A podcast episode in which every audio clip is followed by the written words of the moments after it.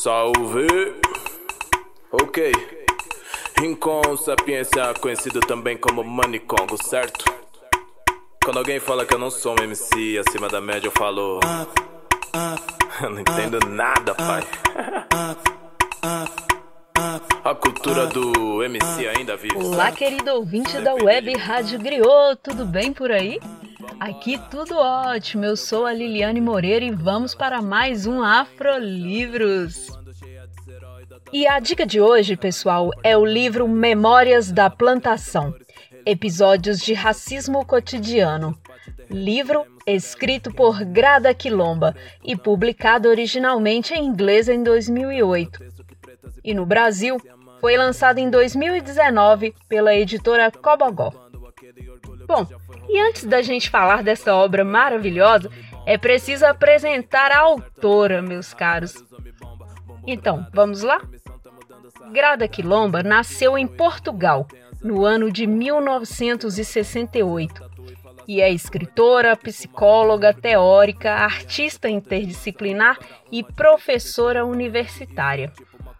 Uma curiosidade sobre ela é que no período de 6 de julho a 30 de setembro de 2019, a Pinacoteca de São Paulo apresentou a exposição Grada Quilomba Desobediências Poéticas, que teve quatro trabalhos, os quais apresentavam forte tom político, comprometido com as perspectivas das narrativas pós-coloniais. O conjunto de obras propôs uma espécie de restituição do lugar das vozes daqueles que foram silenciados ao longo da história. E falando do livro, inicialmente é preciso dizer que Memórias da Plantação teve muito sucesso na crítica literária. O livro discute de modo escancarado os efeitos do racismo no cotidiano da população negra através de pequenas histórias escritas sob o viés da psicanálise. E entre os pontos discutidos estão a estética negra, o cabelo e o corpo, as políticas de espaço e exclusão, as ofensas raciais, performar a negritude e a segregação. E para você que se interessou em ler Memórias da Plantação, vai aí um conselho. Este é um livro que deve ser lido sem pressa alguma, pois cada capítulo nos apresenta inúmeros elementos que tocam na negação da essência verdadeira do que é ser negro, sempre visto como o outro, nas palavras de Grada Quilomba. E este fator teve como resultado deslocamentos atrelados a inúmeros danos, seja em nossa saúde física ou mental. E assim eu gostaria de destacar aqui o que aponta o primeiro capítulo, que foi intitulado Máscara, Colonialismo, Memória, Trauma e Descolonização. Nele, Grada inicia com a descrição da máscara de Flanders, objeto usado para torturar escravizados. E a partir daí, ela discute o uso deste objeto sobre o viés psicológico o que ele simboliza na construção da identidade negra, aquela que foi forjada pela branquitude. É preciso dizer. Bom, e a máscara pune e silencia, e ao abordá-la, Grada traz questionamentos relacionados à censura imposta aos negros. Assim, a fala, a língua, são aspectos poderosos que, portanto, deveriam ser controlados. Logo, que seria perigoso a branquitude ouvir do negro escravizado? Quais as verdades que não poderiam ser professadas? Quem poderia falar? Sobre o que podemos falar? E o que acontece quando falamos? Assim, o silenciamento imposto pelo objeto de tortura faz refletir sobre quais relações o negro desenvolveu consigo a partir da presença do colonizador branco. Sobre isso, Grada Quilomba nos diz que parece, portanto, que o trauma de pessoas negras provém não apenas de eventos de base familiar, como a psicanálise argumenta, mas sim do traumatizante contato com a violenta barbaridade do mundo branco, ou seja, a irracionalidade do racismo que nos coloca sempre como o outro, como diferente, como incompatível, como conflitante, como estranho e incomum. Em outros momentos de memória da plantação, Grada aponta que os traumas do racismo faz com que o negro também negue a si.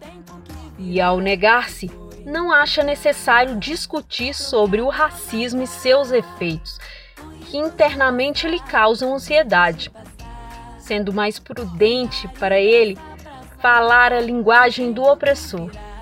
Não entendi tal situação como racismo. Ou dizer que não sofreu racismo e que isso não existe e que não se reconhece como negro. E até dizer que na sociedade todo mundo é igual. Bom, e como uma possível solução, a autora destaca um processo de identificação que o negro precisa vivenciar cotidianamente. Daí a importância de que ele se veja representado em todos os lugares, seja na academia, na mídia, no esporte, na política, na literatura, na moda e etc. Sendo esta uma forma de incentivar o reencontro consigo mesmo e se desfazer das correntes do racismo.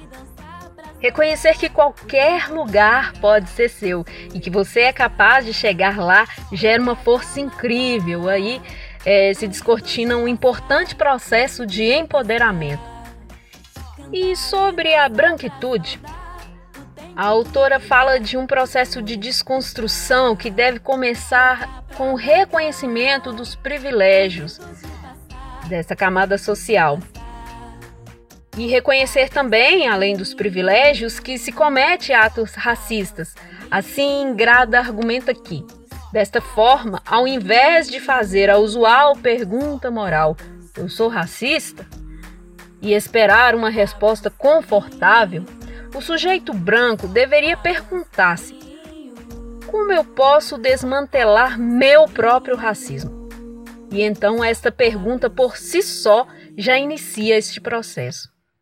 Bom, pessoal, e eu quis destacar estes aspectos no programa de hoje para a gente pensar que as discussões que envolvem o lugar do negro na sociedade não se referem a criar um espaço para branco ou para negro, mas ao contrário disso, incentivam uma desconstrução necessária que depois vai nos trazer uma sociedade mais igualitária e mais saudável.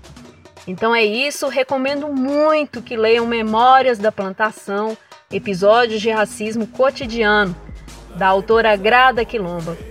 Um abraço carinhoso, caminhos abertos e até a próxima semana. Afrolivros é a potência negra na literatura.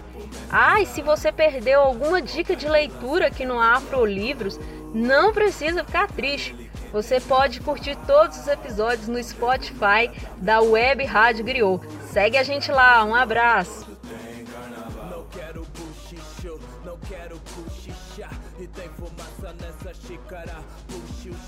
Se eu tiver com grana no brechó, eu vou querer roupa. Dizem que a música é um remédio, eu vou querer dopar. Tá tudo no controle, pra ninguém me controlar. Original e marginal, então nem vem trollar. A pampa nessa rampa, guardei, fechei na tampa. O trap, o rap, o samba, deu isso aqui, olá. Nós vem pesado como rei, mamo. Os pés de black vive dando bala. Na comissão de frente fico como Sambo na cara tipo mestre sala. Ponta de lança é meu bloco. Só entra nele quem tem aval.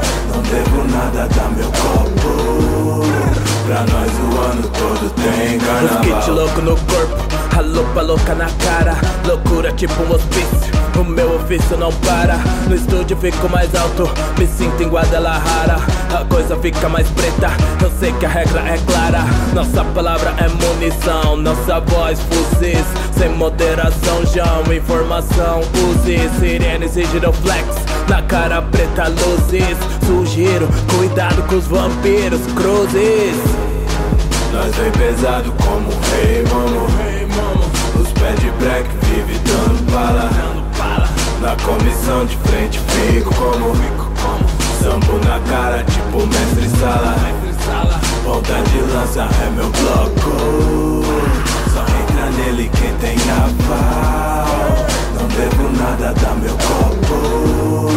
Pra nós o ano todo tem carnaval. Não vamos se acuar, a voar que nem passarinho. Tô na rua com os camarada, não é só pelos camarim. Assim que a vida ensina, no ritmo de um tamborim. Neguinho com os olhos de China, só faltou falar mandarim. Vem em mim, vem em mim, a dama diz que eu sou chique Quando menor era curumim, hoje eu sou um cacique Afro rap trafic, conteúdo explícito Se a liberdade é contra a lei, meu conteúdo é ilícito yeah.